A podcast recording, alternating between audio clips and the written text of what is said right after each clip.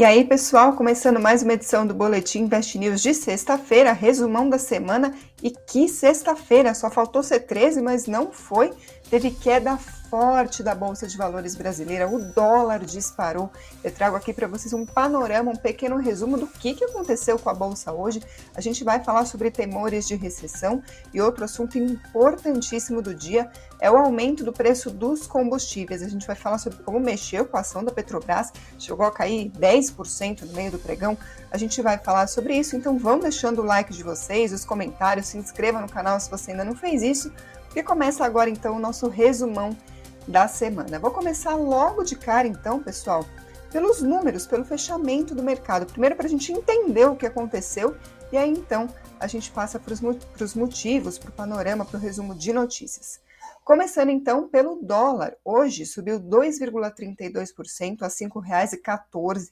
Na máxima do dia chegou a se aproximar de 5,15 e nessa semana acumulou uma alta de mais de 3% em relação ao real. Isso o dólar. O Bitcoin também caiu forte. Não sei se vocês lembram, poucas semanas atrás a gente falava bastante sobre o tal do suporte dos 30 mil. O dólar chegou abaixo dos 30, o Bitcoin, desculpa, chegou abaixo dos 20, dos 30 mil dólares. Hoje, então, fechou nos 20 mil, 20.575, é, caía 2,16% por volta das 5,15. Eu falei fechou, desculpa, o Bitcoin não fecha. Essa é a variação por volta das 5h15 da tarde. O Ibovespa hoje caiu 2,9% aos 99.825 pontos, ou seja, perdeu o patamar dos 100 mil pontos. Na mínima do dia chegou a cair mais de 4% no pior momento do pregão e nessa semana caiu mais de 5%. O Ibovespa não fechava abaixo dos 100 mil pontos desde o dia 4 de novembro de 2020, quando encerrou os 97.866 pontos. Esses dados são do Valor Pro. Agora vamos lá, vamos falar sobre os principais motivos que mexeram com a bolsa e a gente precisa falar sobre o cenário externo, porque foi semana de queda também para as bolsas na Europa, para as bolsas nos Estados Unidos. A preocupação é geral em relação ao risco de uma recessão global, especialmente nos Estados Unidos. O que aconteceu é que a gente está vendo a inflação não dá sossego em diversas economias, não é só aqui no Brasil, e aí os juros vão subindo atrás disso. Por quê? Porque quando a inflação está muito alta, a ideia é que os juros acabem dificultando um pouco a vida do consumidor. A gente vai comprar menos se o parcelamento está caro, se os juros, enfim, estão caros. E aí, pela lei da oferta e da demanda, você vai ter menos demanda, os preços vão cair. Essa que é a principal ideia aí por trás da política monetária. A inflação, como eu disse, não tem dado sossego no mundo por diversos fatores. Entre os principais está a guerra na Ucrânia, porque sai do mercado, sai, uh, saem dois grandes players importantes em diversos mercados. Estou falando de Rússia e Ucrânia, principalmente petróleo, porque a Rússia é um dos principais produtores. Então vai ter menos petróleo no mundo, já que um monte de país não está mais querendo comprar petróleo da Rússia porque eles invadiram a Ucrânia. Então, se vai ter menos petróleo no mundo, novamente lei da oferta e da demanda, o preço vai subir. Então, pressiona, por exemplo, combustíveis. Estou dando aqui o exemplo de combustíveis, mas a guerra da Ucrânia a gente está vendo pressionando, por exemplo, o preço dos alimentos, porque impacta também as commodities agrícolas, enfim. Exemplo não falta, mas esse é o panorama. Nesse pano de fundo, o que aconteceu? O Federal Reserve, que é o Fed, Banco Central dos Estados Unidos, subiu de novo os juros por lá. A alta foi de 0,75 ponto percentual. Ah, lá funciona um pouquinho diferente. Lá é uma faixa de juros. Aqui a gente tem a Selic fixada, né? A Selic meta, lá eles têm uma faixa. Antes, essa faixa era de 0,75 a 1% ao ano, subiu então para 1,5 a 1,75. Essa alta de 0,75 ponto percentual foi surpresa para alguns, não tanto para outros, porque parte do mercado já estava prevendo que fosse subir mesmo 0,75, porque a inflação por lá está bastante alta, tem atingido os maiores patamares em 40 anos. Só que uma maior parte do mercado estava prevendo que os juros fossem subir menos, fossem subir 0,5%. Então, já que pegou de surpresa, né, parte do mercado acabou tendo uma reação bastante considerável do mercado. O Fed, quando divulgou essa taxa de juros, eles colocaram lá no relatório os motivos, os principais motivos que fizeram com que eles tomassem essa decisão e falaram, por exemplo, de guerra na Ucrânia, falaram, por exemplo, de lockdowns na China. Por quê? Porque está aumentando o número de casos de Covid por lá. E aí a China acaba, tem sua política lá de Covid zero, acaba decretando medidas bastante restritivas em diversos locais, locais importantes do país. E aí, com isso, as fábricas não funcionam, acaba desajustando novamente toda a cadeia de suprimentos, falta, por exemplo, matéria-prima para mandar para outros países, e aí vai ter menos produtos, a indústria não consegue produzir, os preços disparam novamente. Essa é a preocupação. O mercado achou o comunicado, como o mercado financeiro fala, meio hawkish. O que, que é isso? Significa quando um banco central fala ah, a inflação está tá elevada demais, a gente não vai tolerar isso, a gente vai subir os juros para conter essa inflação. Esse que é o tom, quando o Banco Central indica que ele está preocupado com a inflação e ele vai subir os juros. E aí o que acontece? E o mercado acabou entendendo que os juros nos Estados Unidos vão subir ainda mais. Essa desconfiança já estava pegando forte, a gente comentou inclusive aqui no Boletim Invest News, especialmente depois da semana passada, na sexta-feira, mais especificamente, o Departamento do Trabalho dos Estados Unidos divulgou a inflação por lá. O índice de preços ao consumidor subiu 1% em maio, depois de ter subido 0,3% em abril. Além de ter acelerado, veio acima das expectativas, ou seja, todo mundo preocupado com a inflação. Nem vou detalhar tanto que a gente falou disso na semana passada, vou deixar aqui nos comentários o link da semana passada para vocês. E aí, depois, então, desse, dessa divulgação do Fed, do comunicado deles, o mercado todo entendendo, sim, os juros por lá vão subir mais do que a gente esperava. Aí começou a repercussão. O Gustavo Cruz, estrategista da RB Investimentos, disse o seguinte: ele falou que o comunicado do Fed, abre aspas, deixa claro que os Estados Unidos não estão se incomodando com a projeção de atividade caindo, além de uma possível recessão técnica ao longo desse ano, porque estão focando no combate à inflação. Fecha aspas. É muito importante a gente entender esse comentário, porque ele diz tudo sobre o que está acontecendo com o mercado. É o seguinte: quando a inflação está muito alta, os juros vão subir para tentar baixar aí um pouco os preços da economia. Só que lembra que a gente falou, os consumidores vão, não vão querer consumir, vai ficar mais difícil a vida de quem quer parcelar, por exemplo. E aí, se eles não vão consumir, o que, que vai acontecer com a economia?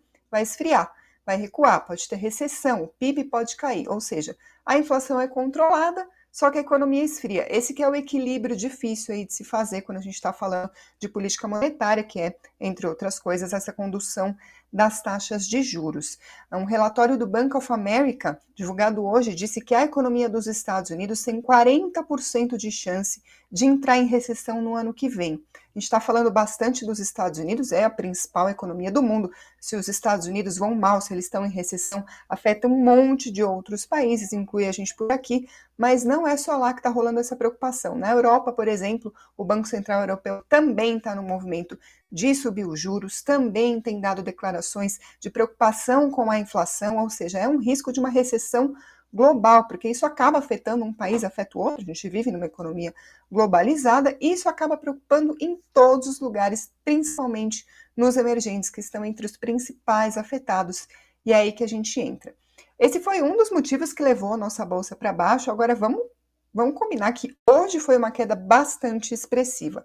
Porque, além desse risco todo, desse cenário global, a gente também vem de um feriado. E aí, como é que funciona? A bolsa aqui no, no, no Brasil, ela acompanha mais ou menos o que acontece lá fora em Wall Street. Geralmente, quando Wall Street, os índices lá dos Estados Unidos caem muito, aqui também cai, quando lá sobe, aqui também é verdadeira essa relação. Então, geralmente é o que acontece, na maior parte das vezes. E aí, o que aconteceu? Ontem foi feriado, e aí não funcionou o pregão da B3, só que lá fora não teve feriado de Corpus Christi. Então, Wall Street continuou funcionando e teve queda. Então, é como se a gente estivesse reajustando aqui na volta do feriado a queda que a gente perdeu, entre aspas, ontem, e ainda por cima acompanhando a queda de hoje. Então, teve esse efeito. Por quê? Porque ontem já tinha tido queda na Bolsa dos Estados Unidos os papéis brasileiros. Sim, tem papel brasileiro na Bolsa dos Estados Unidos. Existem as ADRs, que são recibos de ações de empresas brasileiras negociadas lá fora. E também tem ETF da Bolsa Brasileira negociado lá fora. O que significa isso? Lá nos Estados Unidos, se alguém quer investir numa empresa brasileira, ele compra, por exemplo, um ADR, em vez de vir aqui para o Brasil comprar uma ação de uma empresa. É uma opção que o investidor tem. Ou se ele quiser acompanhar o desempenho da Bolsa Brasileira, ele compra um ETF, que é um tipo de investimento que acompanha a rentabilidade do que a gente for acompanhar aqui, que a gente for identificar na nossa Bolsa Brasileira. Teve queda disso ontem, ou seja, já indicava que o sentimento era negativo por lá. Então, hoje teve essa correção, digamos assim, do papel dos papéis brasileiros aqui dentro do nosso próprio mercado. Quem me explicou isso foi Eduardo Pérez, que vocês bem conhecem, analista da No Invest, está sempre aqui no boletim. Mais cedo ele me escreveu o seguinte: vou ler aqui a mensagem do Edu. Uh, com certeza contribuiu, o feriado de ontem contribuiu para a queda hoje. Os ADRs de empresas brasileiras caíram ontem, com destaque também para o ETF da Bolsa Brasileira, o EWZ, negociado em Nova York, que chegou a cair 4,58% na mínima do dia e continua em queda hoje. Fecha aspas, fica aí então a explicação do Edu. Então, são dois, uh, dois fatores que puxaram a nossa bolsa para baixo: cenário externo, volta do feriado. Agora, a gente também teve o nosso o nosso problema interno aqui, a nossa questão foi a alta dos combustíveis. A Petrobras anunciou mais um reajuste nas refinarias, isso repercutiu e repercutiu forte no cenário político e acabou respingando no mercado. A ação da Petrobras chegou a cair mais de 10% no pior momento do dia, fechou numa queda menor, mas ainda assim uma queda bastante acentuada. O papel 4, que é a ação preferencial da Petrobras, caiu 6,09%, e o papel 3, que é Petro 3, caiu 7,25%. São ações da Petrobras, mas são tipos diferentes de ação preferencial e ordinária. As duas caíram bastante hoje. Além dessa questão do anúncio dos combustíveis, a gente já largou com um problema para as petroleiras, que é a queda do petróleo no dia de hoje. Isso acaba puxando para baixo as ações, mas além disso, para formar o que um analista chamou hoje de tempestade perfeita, teve a seguinte notícia: Petrobras anunciou hoje mais cedo aumentos da gasolina e do diesel nas refinarias. Isso vai valer a partir de sábado. Significa, então, a Petrobras vai vender mais caro a gasolina e o diesel nas refinarias, e aí, então, os postos decidem se vão repassar ou não para o consumidor, tem toda a cadeia de distribuição, não é um aumento exatamente igual. A Petrobras aumenta na refinaria, vai aumentar o mesmo tanto na bomba, o que a gente paga. Não é exatamente assim, mas é o que costuma acontecer. Aumenta na refinaria, a gente paga mais na bomba. Essa decisão veio depois de uma reunião de emergência do Conselho de Administração da estatal, o que pegou todo mundo de surpresa, primeiro porque era feriado, segundo porque isso não costuma acontecer por esse motivo, mas o Conselho deu sinal verde para os reajustes dos combustíveis e aí aconteceu o seguinte: foi decidido que a gasolina vai subir 5,18%, o valor por litro na refinaria vai passar de 3,86 para 4,06. Esse valor é o que vende lá na refinaria, mas a gente está vendo nas bombas, o preço passando de 7 até 8 reais, dependendo da região da cidade. A última subida da gasolina na refinaria tinha sido no dia 11 de março. Agora, para o diesel, o reajuste foi ainda maior. A Petrobras vai subir em 14,26%. O preço médio do diesel nas refinarias vai passar de R$ 4,91 para R$ 5,61. O último reajuste do diesel tinha sido feito em 10 de maio. Isso, claro, vai ter impacto na nossa inflação. Segundo cálculos da FGV, o impacto vai ser de 0,14 ponto percentual no aumento da gasolina para o IPCA, que é o nosso principal indicador da inflação, ou seja, o IPCA vamos supor que fosse vir 1%, viria 1,14% se a gente considerasse o impacto da gasolina. Isso para a gasolina, para o diesel, 0,04 ponto percentual. Essa é uma das preocupações do mercado, porque se sobe muito o IPCA, os juros, lembra que a gente estava falando dele, vão subir mais ainda, já que a inflação vai ficar ainda mais difícil de ser controlada. Esse é um dos primeiros impactos.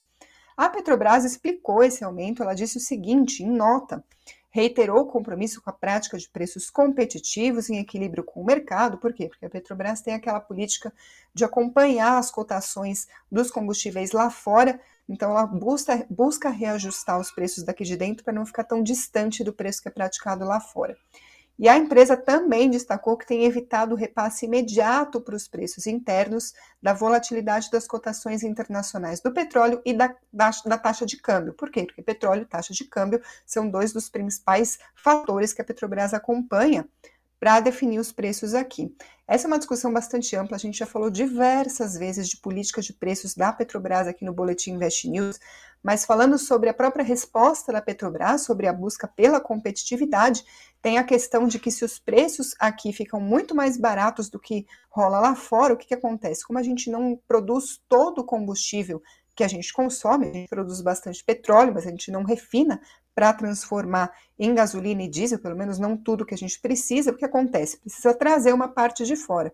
Só que se aqui no Brasil está sendo vendido mais barato, qual que é a vantagem para o importador trazer uma coisa que ele vai pagar mais caro lá fora para vender mais barato aqui ou competir com a Petrobras que vende mais barato aqui, por exemplo. Então essa que é a discussão, a gente já falou bastante sobre isso. É, e o fato é que continua defasado. Aqui dentro, apesar de estar caro, o combustível que a gente paga está mais barato do que lá fora. Dados da Associação Brasileira dos Importadores e Combustíveis, que é a ABICOM, mostraram que a defasagem da gasolina chegava a 19% e do diesel 11%, ou seja, esse é o tanto que está mais barato aqui na comparação com o mercado lá fora. Lá fora os combustíveis estão subindo, a gente está vendo, até por causa dessa questão da guerra da Ucrânia. A gente falou inclusive sobre a inflação dos Estados Unidos. No mês passado foi destaque o aumento da gasolina, que acabou puxando a inflação por lá. Ah, agora, claro, como eu comentei, teve uma forte reação da classe política, esse reajuste da Petrobras. A principal delas foi do presidente da Câmara dos Deputados, Arthur Lira. Ele pediu a renúncia imediata do presidente da Petrobras, o José Mauro Ferreira Coelho, que já tinha sido demitido né, pelo governo. O governo já anunciou a troca, ele ainda está no cargo por trâmites legais, mas isso já tinha sido sinalizado, noticiado de uma maneira geral, só que o Arthur Lira foi ao Twitter escrever que ele tinha que renunciar imediatamente.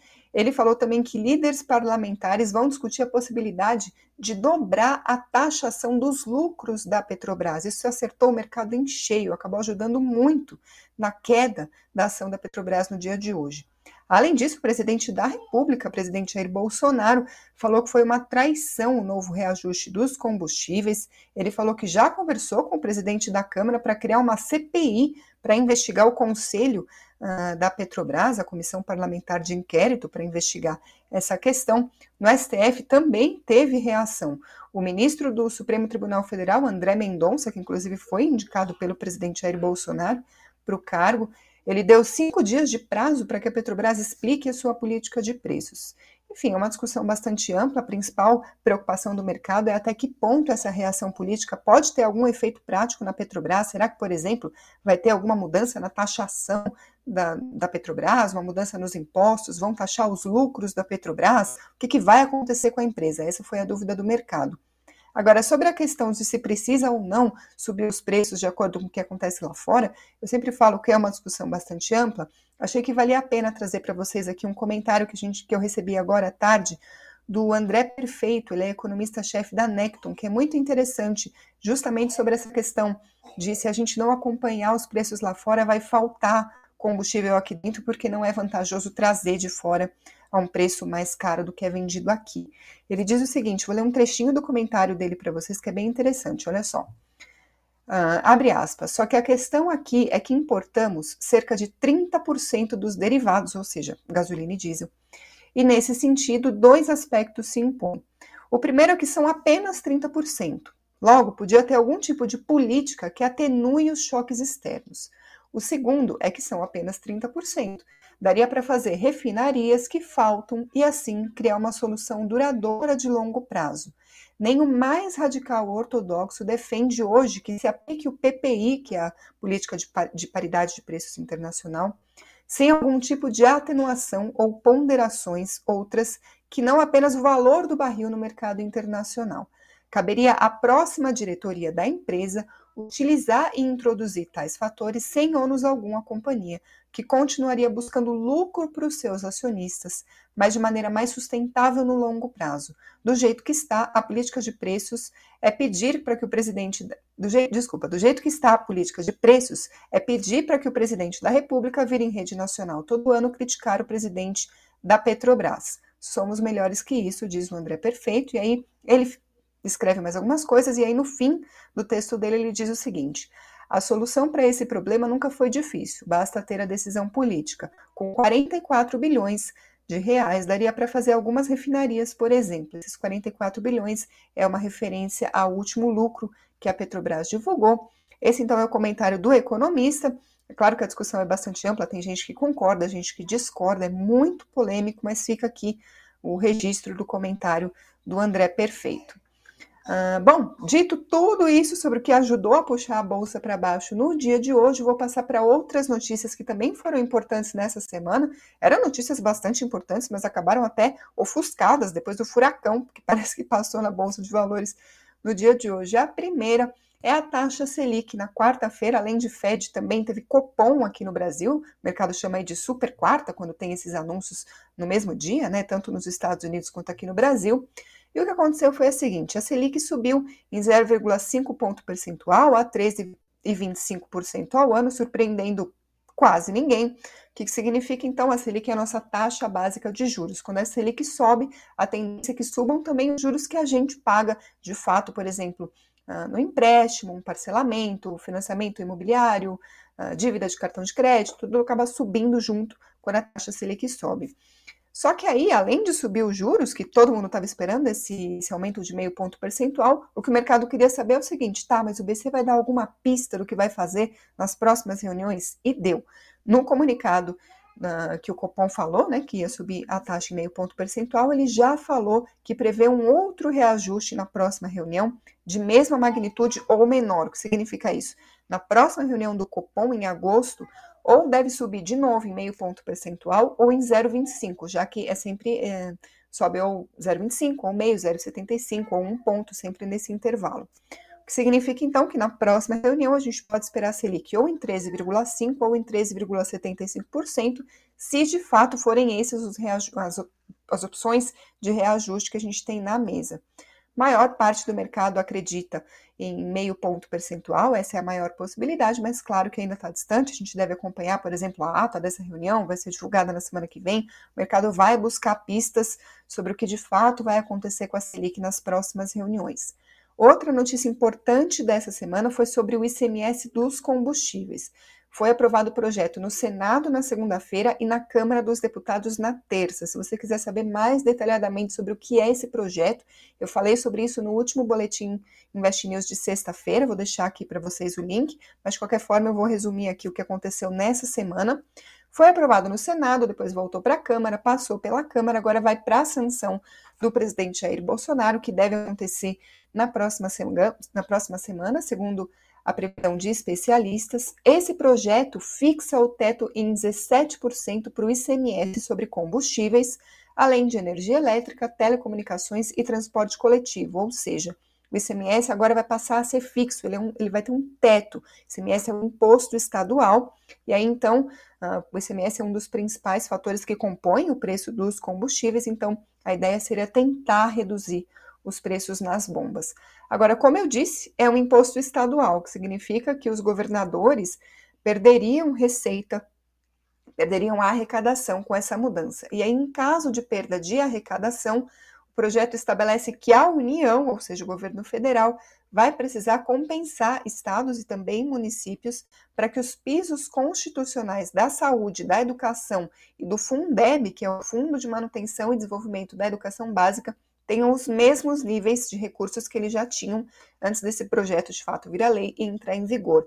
Tem, a Constituição, a lei determina que tem um piso, um mínimo que precisa ser investido em saúde e em educação. Então, a ideia é que isso não seja prejudicado pela perda de arrecadação. Então, se os governos estaduais não conseguirem respeitar esse limite, não conseguirem investir porque eles perderam muito dinheiro com essa nova regra do ICMS, a ideia é que a União vai entrar com dinheiro, vai ressarcir os governadores para garantir esse mínimo de investimento. Além disso, a União também vai compensar os estados endividados, ou seja, os estados que tenham dívidas não consigam pagar por conta dessa perda de arrecadação, aí o que vai acontecer é que o valor uh, perdido vai acabar sendo deduzido nas parcelas que o Estado tem de dívida. O governo também prometeu zerar os impostos federais sobre gasolina e etanol até o dia 31 de dezembro de 2022. Isso foi incluído no projeto do teto pelo Senado e mantido pela Câmara. Em troca, então, o governo pediu para que os estados zerem o ICMS sobre diesel, gás de cozinha e, é, gás de cozinha e gás natural veicular. Aí, nesse caso, o ressarcimento da União aos governos federais vai ser feito por meio de uma PEC, que também está uh, avançando no Congresso. Esse é o cenário, então. Agora eu vou passar para as ações que se destacaram.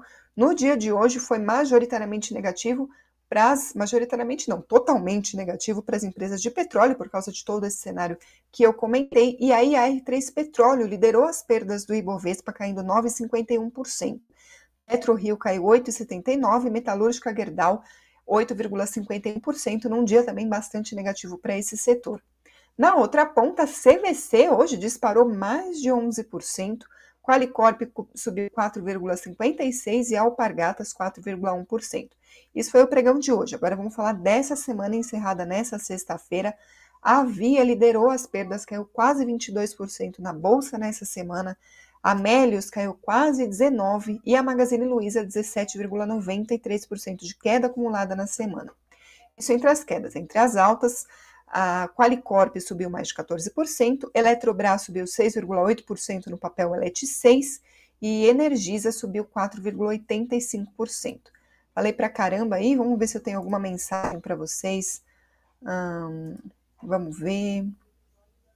O Flávio Nogueira diz, pergunta o seguinte: é hora de ir às prateleiras ou garimpar a renda fixa? Eis a questão. Pois é, de fato eu não posso responder essa pergunta porque eu não sou analista, não posso indicar investimentos. Agora, a má notícia é que mesmo entre os analistas, às vezes não tem consenso. Entre os analistas aqui do Boletim Invest News, eu sou capaz de apostar que um certo Eduardo Pérez iria defender a renda fixa, enquanto Murilo Breder, Hugo Caroni talvez defendam renda variável, ações, não sei, estou chutando, mas nem entre eles tem consenso, é porque não tem resposta certa, depende muito do seu perfil, dos investimentos que você gosta, mas é uma ótima pergunta para levar para os analistas e trazer a resposta deles para você aqui na nossa programação.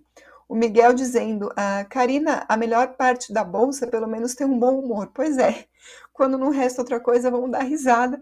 É isso que a gente está tentando fazer aqui. Mas, pessoal, por hoje então eu encerro o Boletim Invest News. Deixa o like se você gostou dessa edição e nos comentários o que vocês gostariam de ver para as próximas.